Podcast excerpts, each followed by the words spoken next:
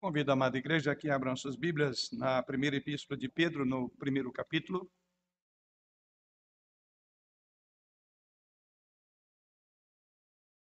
Primeira epístola de Pedro, no capítulo primeiro. Nós vamos ler a partir do versículo 13.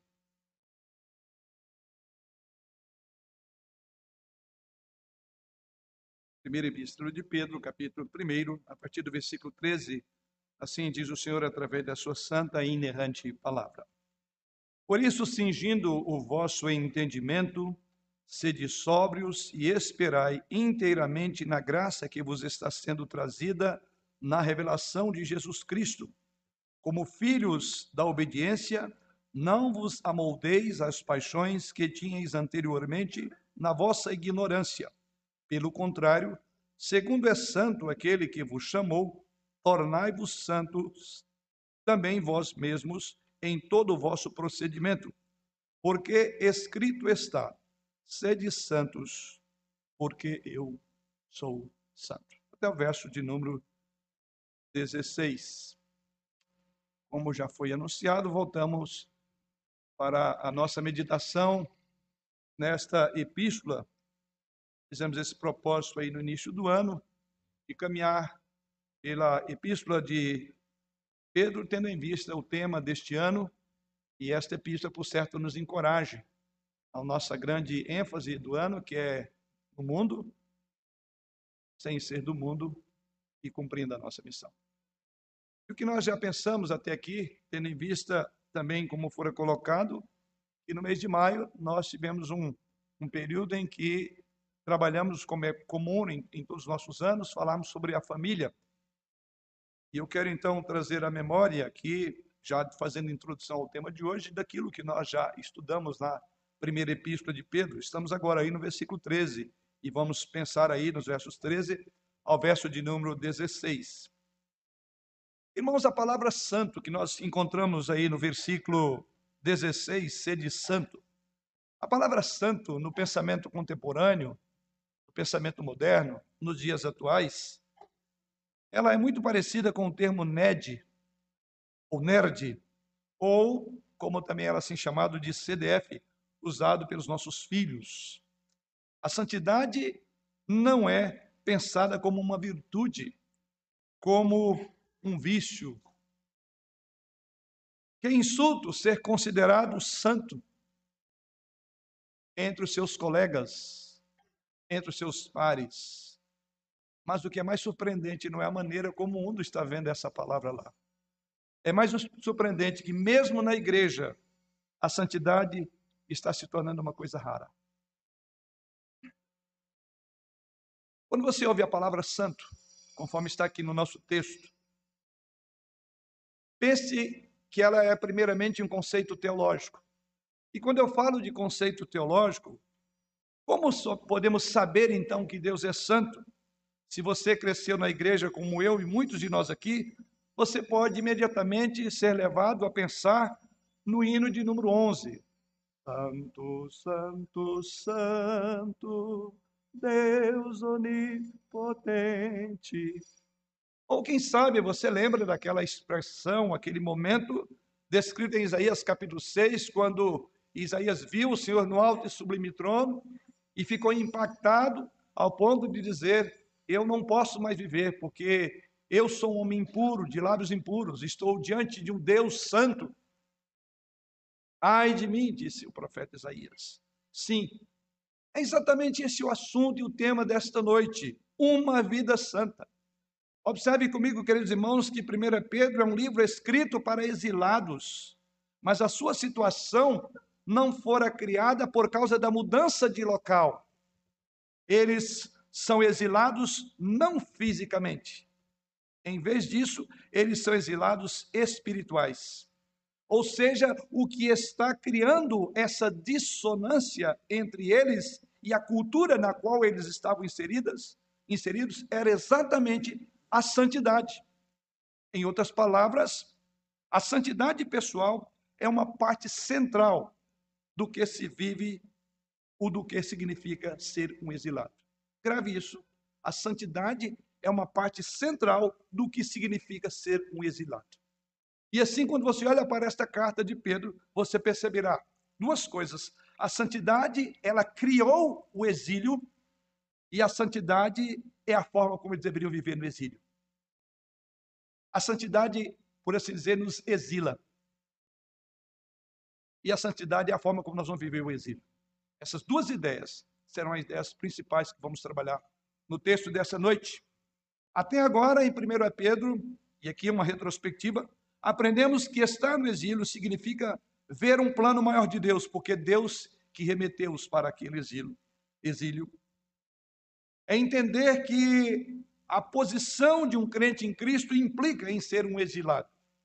Aprender a alegrar-se até mesmo em dias difíceis foi a última mensagem ainda no mês de abril.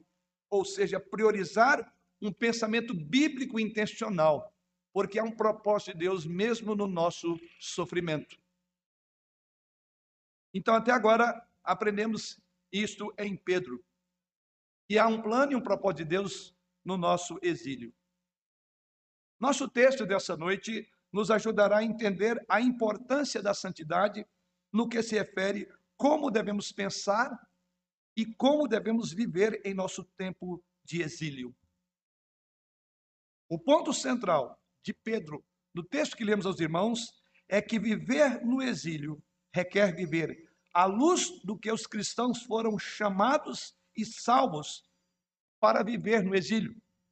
Ou seja, veremos que os exilados cristãos são salvos da impiedade e salvos para a santidade. São as duas divisões básicas dessa noite. Somos salvos de uma vida ímpia e somos salvos para viver em santidade. Uma vida exilada, exilada então não é uma santidade neutra. Ela implica movimentos de duas áreas. Primeiramente, Deus nos tira da impiedade. Esse é um aspecto da santidade. E outra coisa, nós vivemos em santidade. Então, a vida cristã é extremamente dinâmica.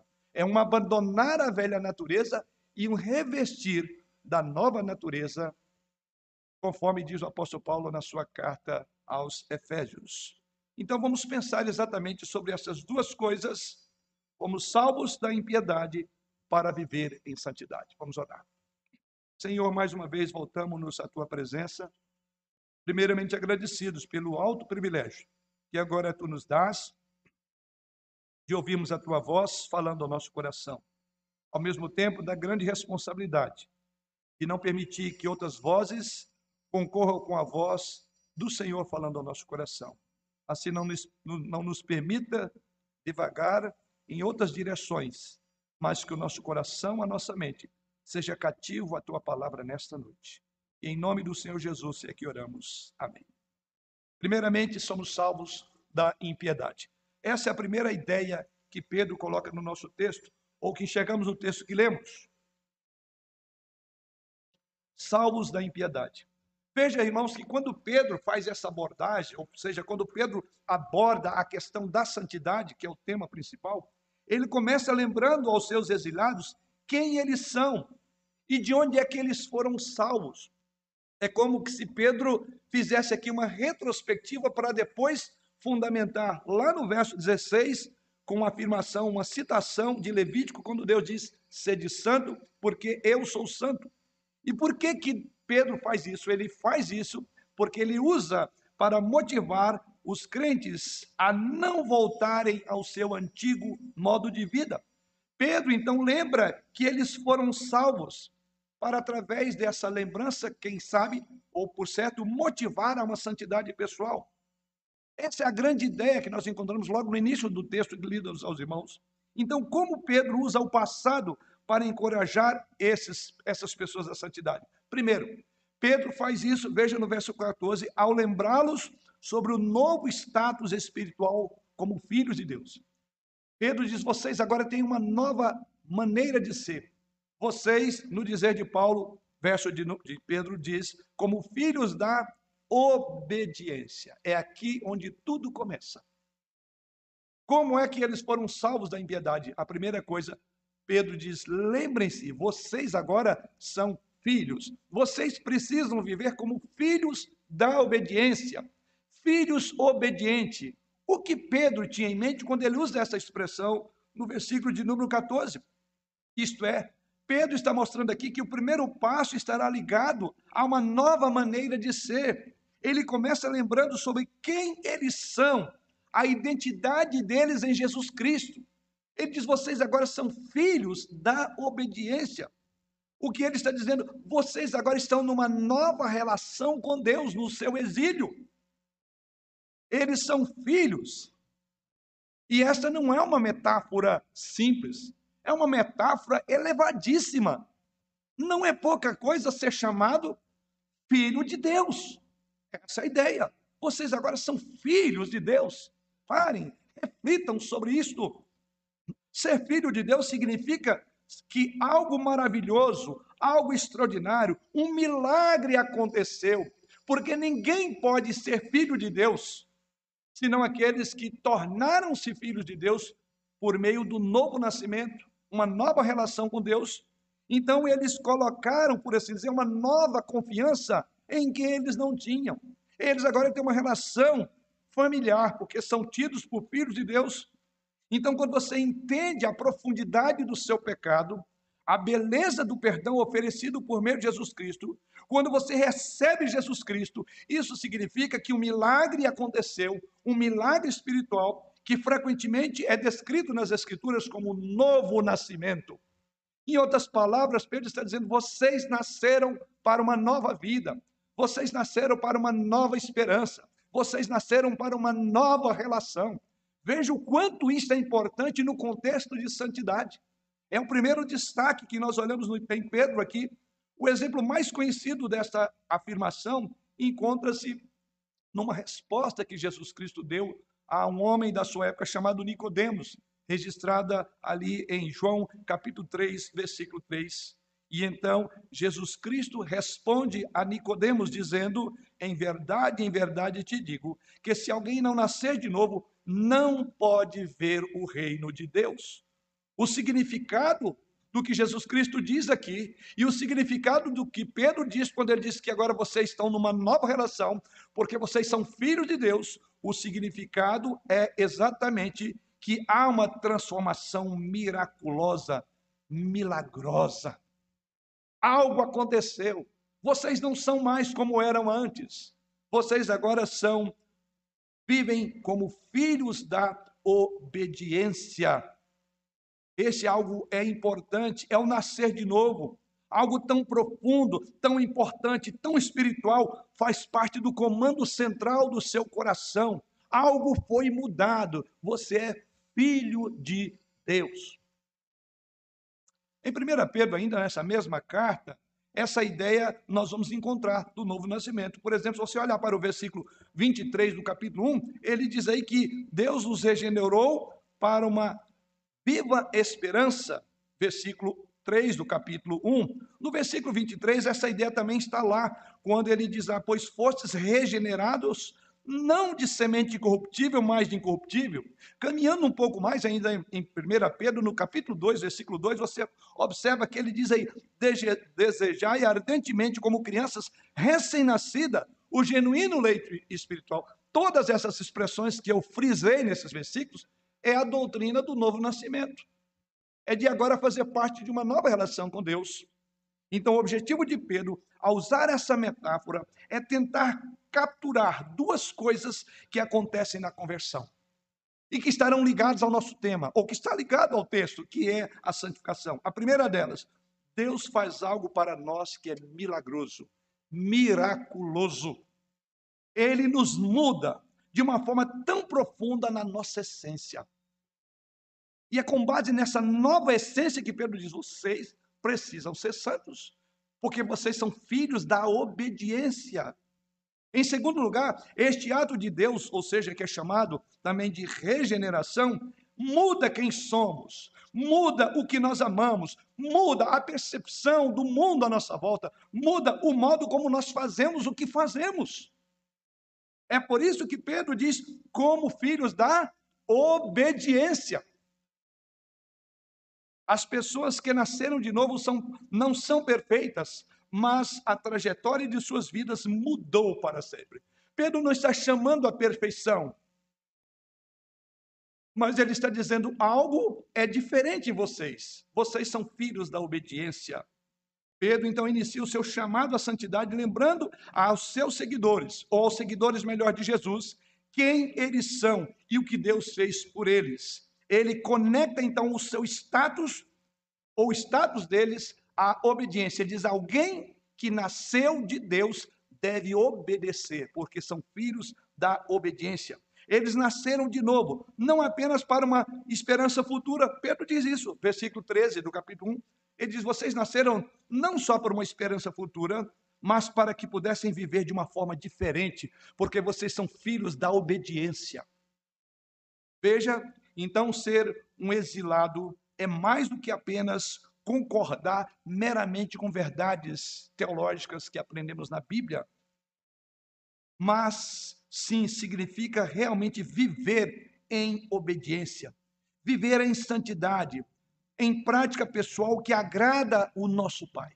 Então, essa é a primeira maneira como Pedro responde como eles seriam encorajados à santidade. Primeiro, ao lembrar sobre um novo status, porque agora eram filhos de Deus. Mas, em segundo lugar, Pedro também faz isso, em segundo lugar, ao chamá-los para não se conformarem com o seu estilo de vida passado. Ainda veja isso no versículo 14. Prosseguindo na leitura, ele diz: como filhos da desobediência, da obediência, ele prossegue: Não vos amoldeis às paixões que tinhas anteriormente na vossa ignorância. A frase seguinte, então, Pedro destaca ao chamá-los também para não se conformarem com o seu estilo de vida passado. Uma vez que vocês são filhos da obediência, vocês não podem voltar ao que eram antes. As práticas da impiedade, não vos amoldeis às paixões que tinhas anteriormente na vossa ignorância. Então, a segunda frase de Pedro aqui é o ponto principal do versículo 14. Ou seja, a sua principal preocupação no versículo 14 é que esses exilados não voltem ao seu antigo modo de vida. E é uma decorrência natural. Uma vez que vocês são obedientes, a obediência implica em que vocês não podem voltar para o lamaçal do pecado como antes. Em outras palavras, ser um exilado significa que a vida anterior que você levou é algo que você luta para não voltar para ela mais. Isto é uma luta contínua. Paulo fala dessa luta. Paulo chega ao ponto de dizer: Desventurado homem que sou, o bem que quero fazer, se não faço, mas o mal está constantemente diante de mim. Então é aquela luta. Então nós, exilados, nesse sentido, devemos manter uma luta contínua contra o velho homem. Por isso que o apóstolo Pedro afirma, dizendo: Não vos amoldeis. Isso implica em luta, em batalha contínua e diária. Então, há algumas palavras realmente importantes na sequência desse versículo, nós precisamos entender. A sua vida anterior aqui, a minha vida e a sua vida anterior é descrita aqui no versículo 14 como paixões de sua antiga ignorância. Essas duas palavras são ligadas, ou seja, essa é uma maneira mais contundente, é uma maneira muito forte do apóstolo Pedro identificar como é a vida de uma pessoa antes de nascer de novo. Ela vive em paixões ignorante. E na ignorância, a palavra ignorância aponta para o fato de que eles não conheciam a Deus de forma pessoal. E isso então tinha um impacto direto no modo como eles viviam. Porque eles eram ignorantes de Deus, eles não conheciam a santidade de Deus, eles não relacionavam-se com Deus. Então é, ele diz: então vocês viviam ignorantes, ou na ignorância da santidade de Deus, e, consequentemente, levava-os a um paixões infames em seus corações. Essa é a expressão que Pedro usa aqui ao abordar o assunto. Então, essa palavra é muito forte. Ou seja, Pedro identifica que essa ignorância se manifestou em desejos errados, em amar coisas ruins, porque ele fala aí de é, paixões, ou melhor, é, as paixões que tinhais anteriormente na vossa ignorância são desejos descontrolados, corrupção dos olhos, soberba dos olhos, amor às coisas que Deus odeia. A essência de um relacionamento correto com Deus é não conhecer, ou de não ter um relacionamento com Deus, é não conhecê-lo como de fato ele é. E o que Pedro diz que essa ignorância de Deus criou uma vida marcada pela impiedade, por desejos, por paixões infames, por ações absurdas. Essa mesma ideia o apóstolo Paulo afirma em Efésios capítulo 4. Veja comigo versos 17 a 19.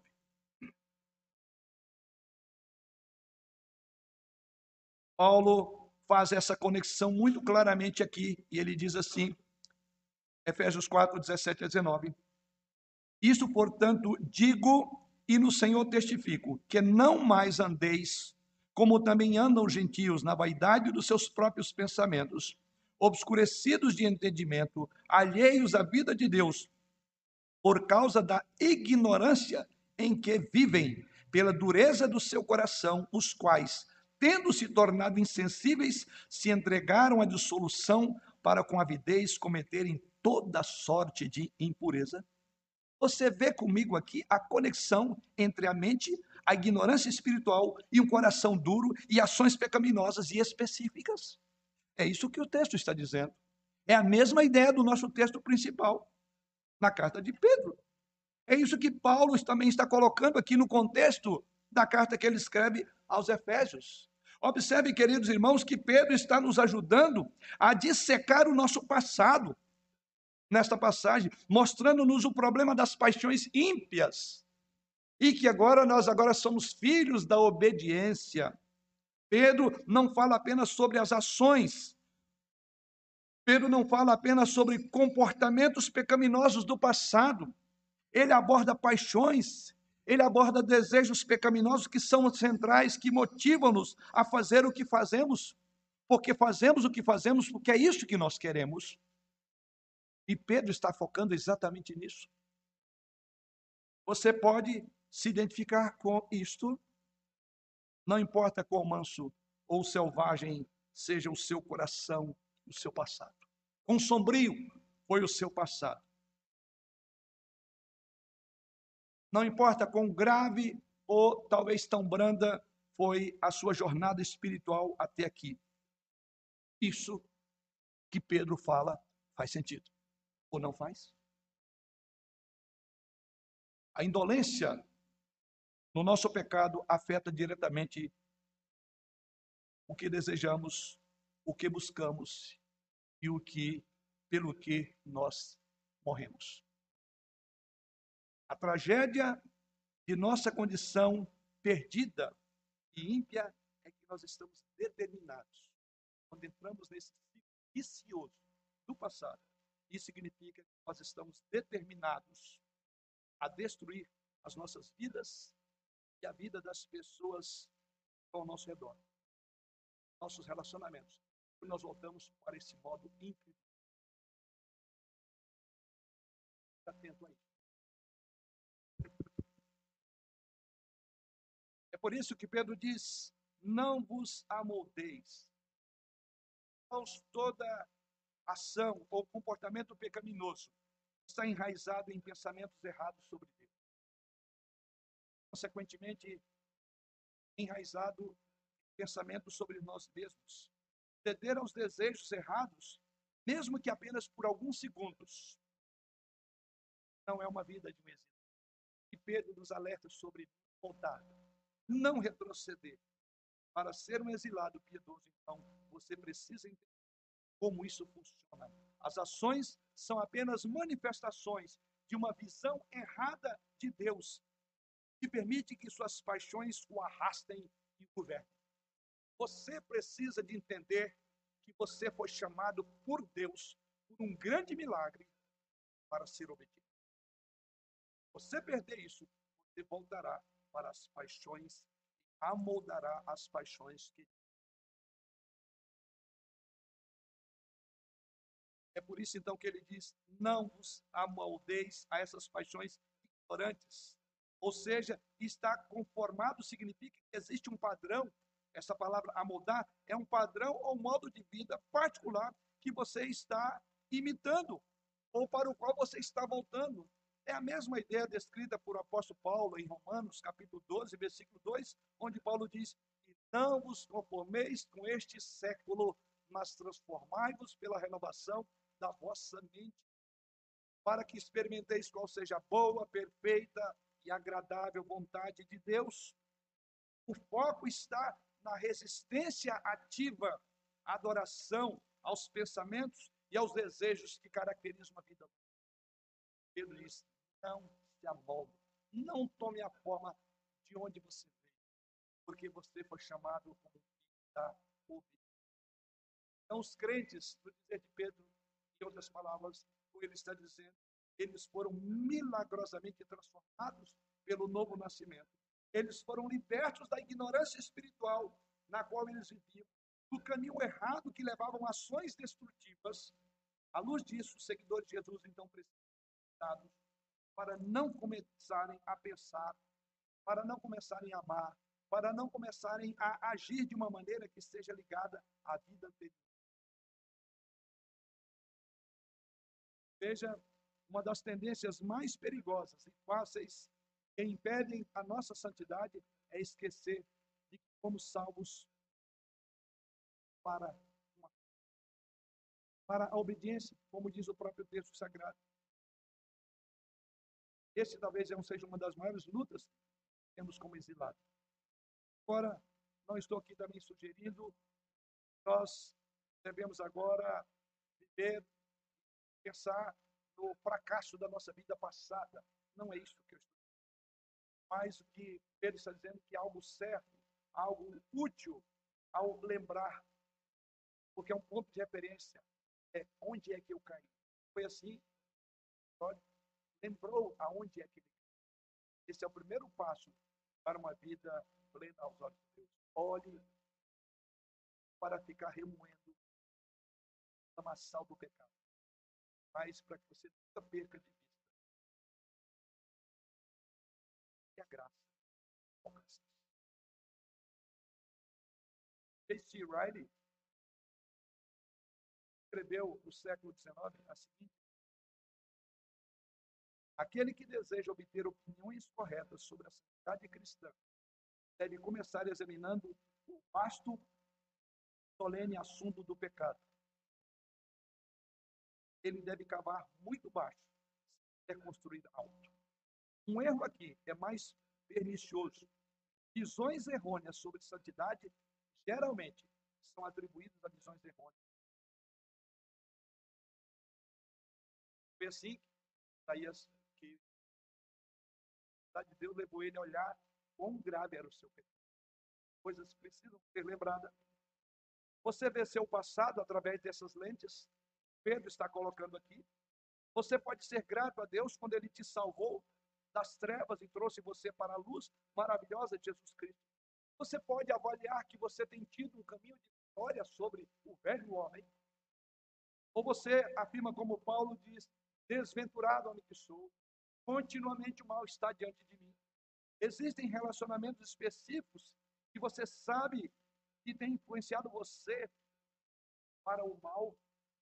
Você está flertando com algo que queimou você antes de. Existe alguma coisa a qual você deveria dizer: Deus me salvou disso, por que estou brincando com isso? Por que estou repetindo os mesmos pecados? cuidado com o pecado que se vida de exilado. Quando você a batalha pela santidade não é apenas uma questão que fazemos. Deus nos salvou de mais do que apenas ações erradas. Ele nos salvou de afeições, desejos errados. Ser um exilado sagrado significa que você consegue isto a sua postura é não conformar-se com a vida do passado, termos daquilo que você ama Mas isso nos remete à segunda e última consideração. Ora, se no primeiro momento o apóstolo Pedro nos remete para a ideia de que somos salvos desse tipo de vida ímpia, fomos chamados para sermos filhos da obediência, por outro lado, ele agora diz: vocês também são chamados para a santidade. Assim, nós prosseguimos. O próprio verso 14, verso 15, ele diz: pelo contrário, É uma virada. Ele diz, pelo contrário, segundo é santo aquele que vos chamou, tornai-vos santo também vós mesmos em todo o vosso proceder. Vamos para a santidade. Viver como um exilado significa que sabemos do que fomos salvos. Salvos daquele tipo de vida, de ignorância e de paixões mundanas. Mas isso não é tudo, diz o apóstolo Pedro. Pedro então prossegue no verso que lemos, ele então acrescenta uma ordem para não nos conformarmos com as paixões antigas, é seguida de uma ordem para sermos. Não basta abandonar o velho homem. Não basta vivermos em obediência, não voltando para o passado. Mas ele diz: você uma nova postura. Deus salva as pessoas para torná-las santas, tanto no futuro quanto no agora. É aqui a santidade sem a qual, vimos a leitura lá no início da mensagem do culto, sem a qual ninguém verá. Depois de identificar como esses exilados crentes não deveriam voltar às suas vidas anteriores, Pedro, então, nessa sequência, faz um chamado para que sejamos um povo marcado pela santidade. Observemos como Pedro fala da marca da santidade. Outra coisa, diz: você precisa saber como Deus é. Lembra no verso de número 14, como Pedro começou? Ele diz: vocês são filhos da obediência. E agora no versículo 15, Pedro começa com uma outra comparação. Segundo essa, essas duas palavras estão tendo uma conexão extraordinária. Obediência, porque aqueles a quem vocês devem obedecer é santo. O link que Pedro faz, essa é a ideia da ligação do verso 14 com o versículo 15. Pedro então se lembra que Deus que os resgatou, que os fez nascer de novo e que os chamou é santo. Se vocês são filhos de um Deus assim, então o caráter de vocês tem que se espelhar na terra, o caráter dele. Simples assim. Eu quero dizer com santo, essa expressão, ser santo, irmãos, Deus está separado do pecado, está devotado continuamente a buscar a sua própria glória, a sua honra em sua santidade. Deus está empenhado nisso. Eternamente Deus está empenhado nisso. Santidade significa um amor puro, um amor não adulterado no que é certo, no que é puro, no que é verdadeiro, no que é perfeito. Significa uma justiça que é central para a própria essência de quem Deus é, para a sua própria glória, a sua santidade. São uma e a mesma coisa. Tem a ver com Deus. Uma das descrições de Deus é: Deus é santo descreve exatamente como ele é. Então a santidade de Deus é tão fundamental para quem ele é que não há ninguém como ele nesse ponto. Veja comigo, abra sua Bíblia em Isaías 46, versos 10 e 11. Neste texto, Isaías captura bem o que estamos colocando agora, e ali o Senhor afirma, Isaías 46, 9 e 10, Eu sou Deus e não há outro eu sou Deus e não há outro semelhante a mim. Que desde o princípio anuncio o que há de acontecer e desde a antiguidade as coisas que ainda não sucederam. Que digo, o meu conselho permanecerá de pé. Farei toda a minha vontade. Algumas perguntas que faremos nesse texto. Primeiramente, por que não há outro? Como Deus afirma, porque não há ninguém como ele. Porque ele pode declarar o fim desde o início. É a descrição do texto. Porque o seu conselho permanecerá. Porque Deus é infinita, majestosa, eterna e completamente justo e terrivelmente justo. Isto é quem ele é. Nenhum pecado, nenhum motivo impuro, nenhuma injustiça. Nunca mente, nunca ele erra, nunca infiel, sempre verdadeiro, sempre certo e adorável em santidade. Sim. É para isso que você e eu fomos chamados, para ser santo no caráter do nosso Pai, a quem devemos obediência. Filhos da obediência. E que obedece um Pai que é santo, extremamente santo. Como afirma Sproul no seu livro Santidade, ele diz: Deus nos salvou não apenas dos nossos pecados, mas para nos levar à sua santidade. Assim, nosso pecado não é um problema apenas porque estamos errados, mas porque violamos a própria essência de quem Deus é. Assim, devemos ver o pecado de forma diferente. Assim, vamos ver a graça de forma diferente. E ele conclui: assim veremos a Deus de forma diferente. Existe então uma relação direta entre a sua intimidade e a sua compreensão de quem Deus é. As suas afeições pela santidade pessoal de Deus têm a ver com quem é Deus para você. Isso determina o modo como você vai andar diante dele.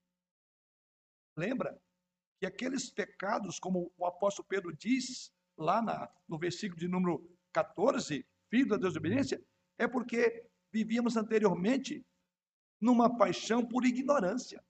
Agora, quem sabe quem Deus é, não tem dificuldade de entender o que, que ele quer. o grande problema nosso não é a nossa teologia. Nosso problema é a nossa prática. Temos uma boa ortodoxia. Cremos de forma correta, mas praticamos de forma errada. Estranho isso. É um Frankenstein. Tem gente que é excelente para entender, mas não consegue traduzir no corpo, na alma, no dia a dia. A teologia não é aqui, ela desce para o corpo, para a alma. É viver. E Pedro está colocando exatamente isso. Quem Deus é, determinará o modo como você agirá. Para com ele e para com o próximo. Dependerá, de, de, definirá o modo como você agirá no contexto do seu exílio.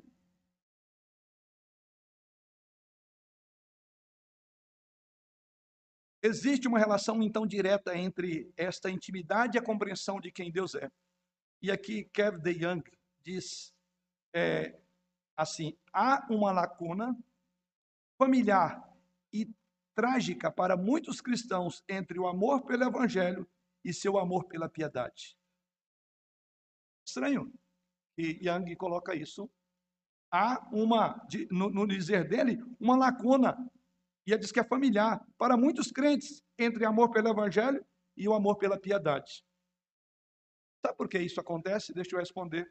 É porque algumas pessoas que vêm a Jesus Cristo querem ter certeza de quando eles morrerem, irão, não irão para o inferno. Eles vêm a Jesus porque eles querem ter essa convicção. Crendo e recebendo Jesus, eu não irei para o inferno. Mas eu tenho que dizer para esse tipo de pessoa que se a única razão pela qual você vem a Jesus Cristo é porque você não quer ir para o inferno, você não veio a Jesus. Veja, Jesus vem te chamar das trevas para a luz. De uma vida egocêntrica para uma vida centrada em Deus. De uma vida onde você odiava a santidade de Deus para uma vida em que você ama a santidade de Deus. E aqui cito mais uma vez J.C. Riley. Ele diz, ele nos ajuda a pensar sobre o amor pela santidade como foco maior. Não é para ser salvo, não é para não ir para o inferno, porque a santidade é meu alvo. E o meu alvo é glorificar a Deus, e o alvo de Deus é que nós sejamos glorificados nele quando nós o amamos, quando nós vivemos em santidade, como filhos da, da obediência.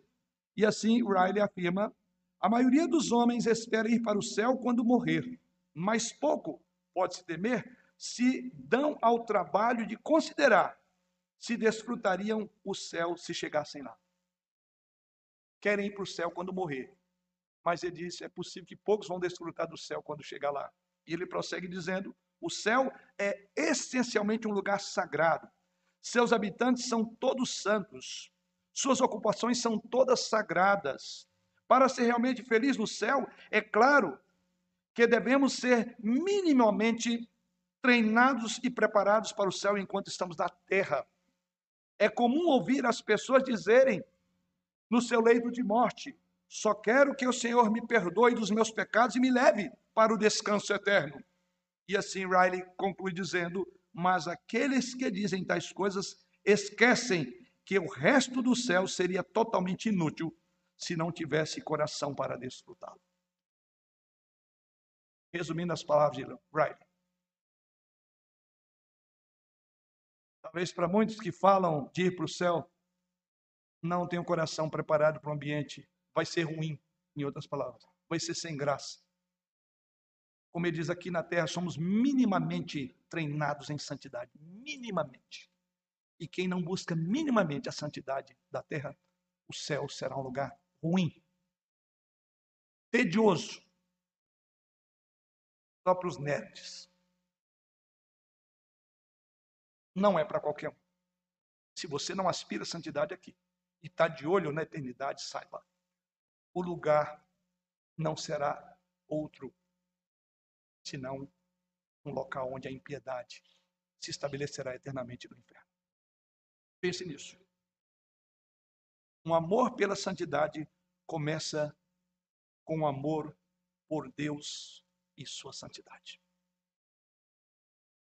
Se Pedro, por um lado, afirma que você precisa saber como Deus é, isso é ser salvo para a santidade. Em segundo lugar, Pedro também coloca por saber o que as Escrituras também dizem sobre Deus, não só sobre quem Deus é, que é santo. Mas veja no versículo 16, Pedro prossegue dizendo: Porque está escrito, sede santo, porque eu sou santo. É a afirmação de Pedro.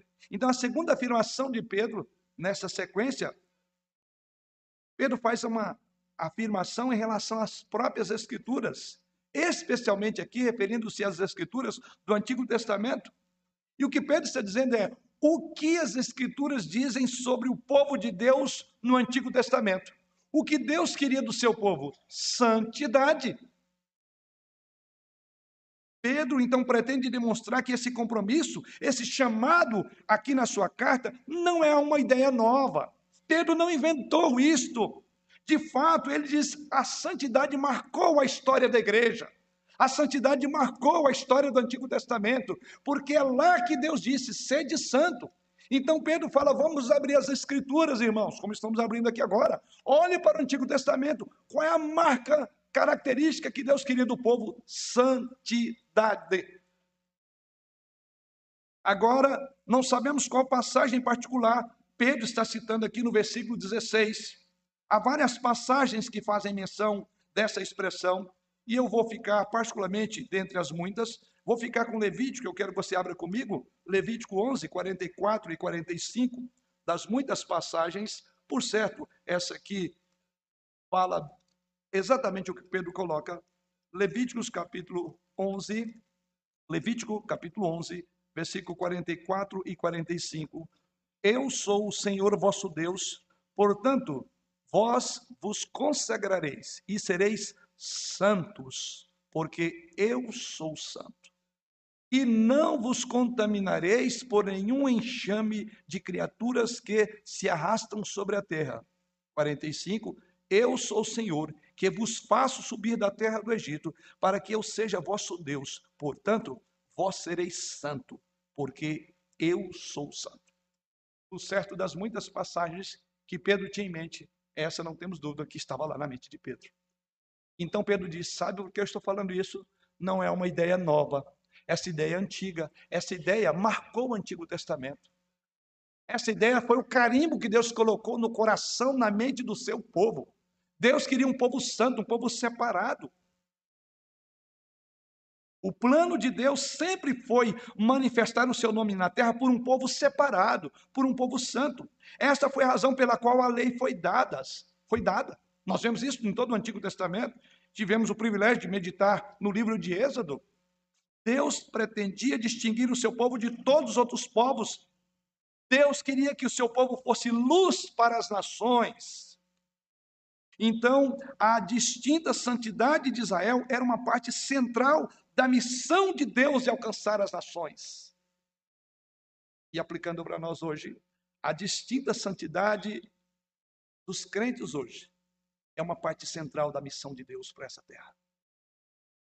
É assim que nós vamos cumprir a nossa missão, sendo santos. Não há como cumprir a nossa missão se não formos diferente do mundo, porque para ele somos enviados, mas não somos do mundo. E a nossa missão é espelhar a santidade de Deus no mundo tão corrompido como nós estamos vivendo e vendo Da mesma forma, esses crentes agora, aqui do Novo Testamento, estavam se tornando cada vez mais distintos do resto do mundo da sua época. Lembre-se que o exílio dele, deles não foi geográfico, mas exílio moral. Mais à frente, veja a carta de Pedro, no versículo 11 e 12 das, do, do capítulo 2, mais à frente, Pedro traz essa ideia à tona novamente e liga-a com o Antigo Testamento, quando lá no verso 10 e 11 ele diz, aqui, 1 Pedro capítulo 2, desculpe, versos 11 e 12.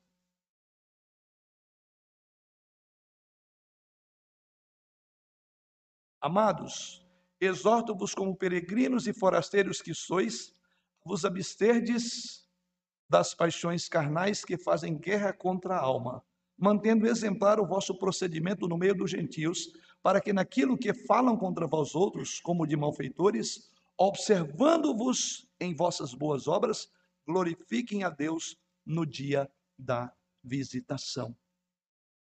É isso que Deus quer. Observando, eles glorificam a Deus.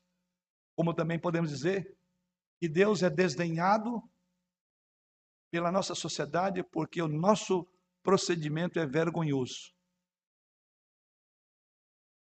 Não estamos agindo como filhos da obediência.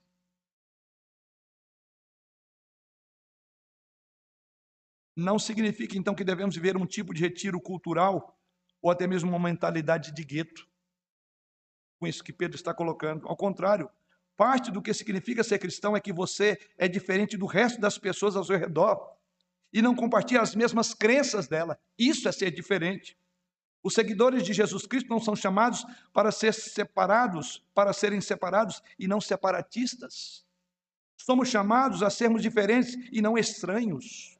Somos chamados a ser santos sem sermos mais santos que os outros. Você entende? Este é o nosso papel.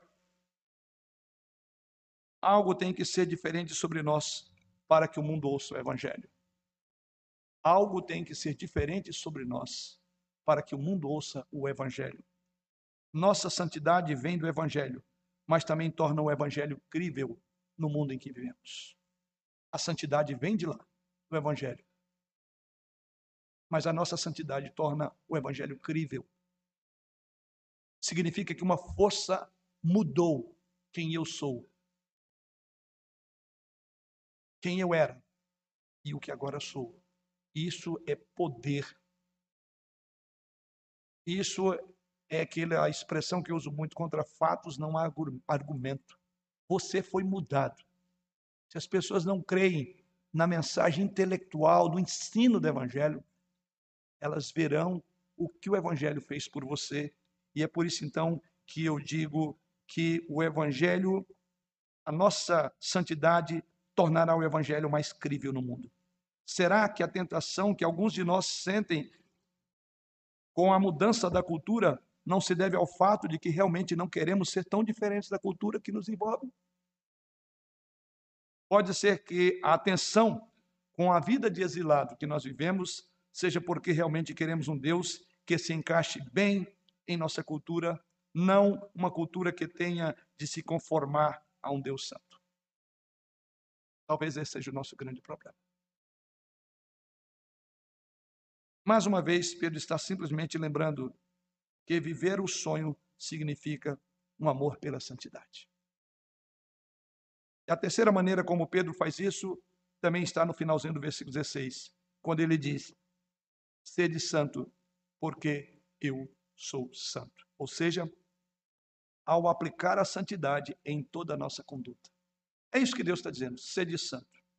Finalmente chegamos à ordem real e suprema de todo o texto, que é sede santo porque eu sou santo.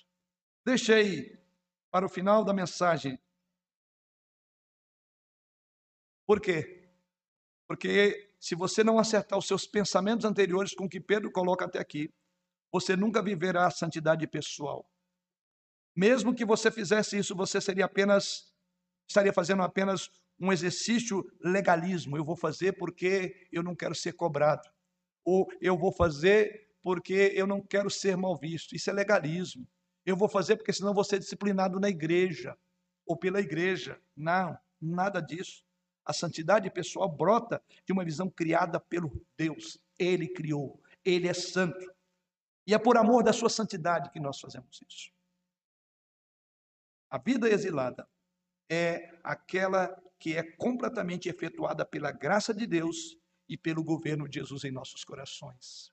Isso significa que cada parte da vida de um cristão é de alguma forma impactada pelo chamado à santidade que Deus requer.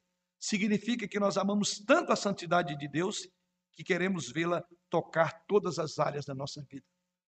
Nós almejamos a santidade pelo alvo dela, que é Deus. E nós queremos que Ele toque todas as nossas áreas. Significa que estamos tão maravilhados com Jesus Cristo que queremos que Ele governe todas as partes da nossa vida. Queremos que Ele governe o nosso coração, os nossos olhos, a nossa boca, os nossos corpos, a nossa sexualidade.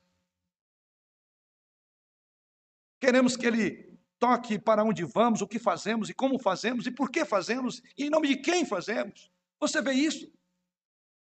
É a fonte propulsora de toda a argumentação, é a última parte. Porque Deus é santo. Por isso. Por fim, sejamos honestos.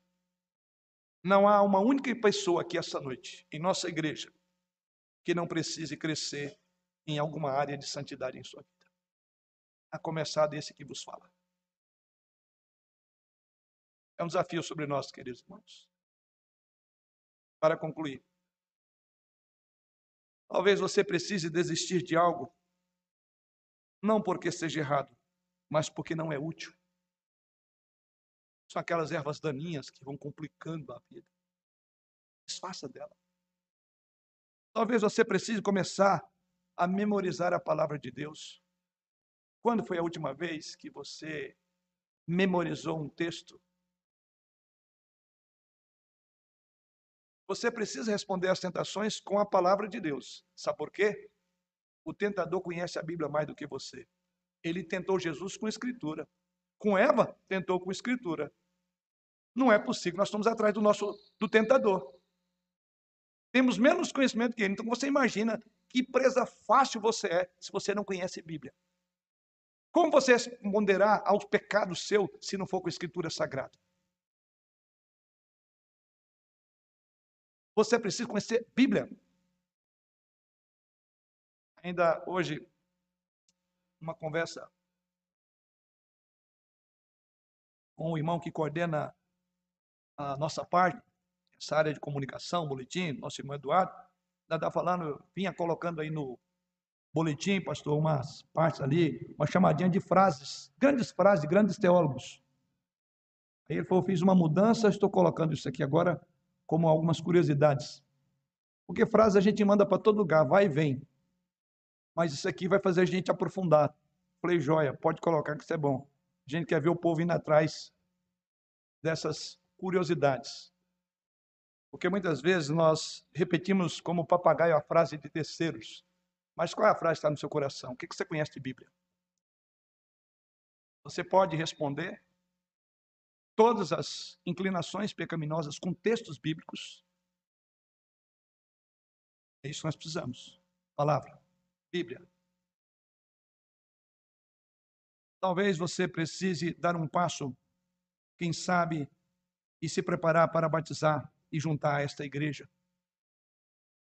Talvez você precise entrar em um pequeno grupo de discipulado e crescer no discipulado cristão e não faltam esses grupos na nossa igreja, seja a sociedade feminina, seja jovem, sejam adolescentes. Talvez, quem sabe, você precise começar a ler a Bíblia com mais frequência, ou ler a Bíblia com outras pessoas, para ajudar a expor as Escrituras. Talvez você precise encontrar alguém para ajudá-lo com um pecado que o assedia. Você precisa de um conselheiro bíblico, uma conselheira, alguém que está um pouco à frente da sua vida cristã, e você precisa disso. Talvez você precise vir e colocar a sua fé em Jesus Cristo e tornar-se um cristão se você ainda não é. Não sei onde você está, mas sei de duas coisas com certeza. Nosso Deus é santo e nos salvou para que pudéssemos ser santos. Não sei voltando ao início desta mensagem.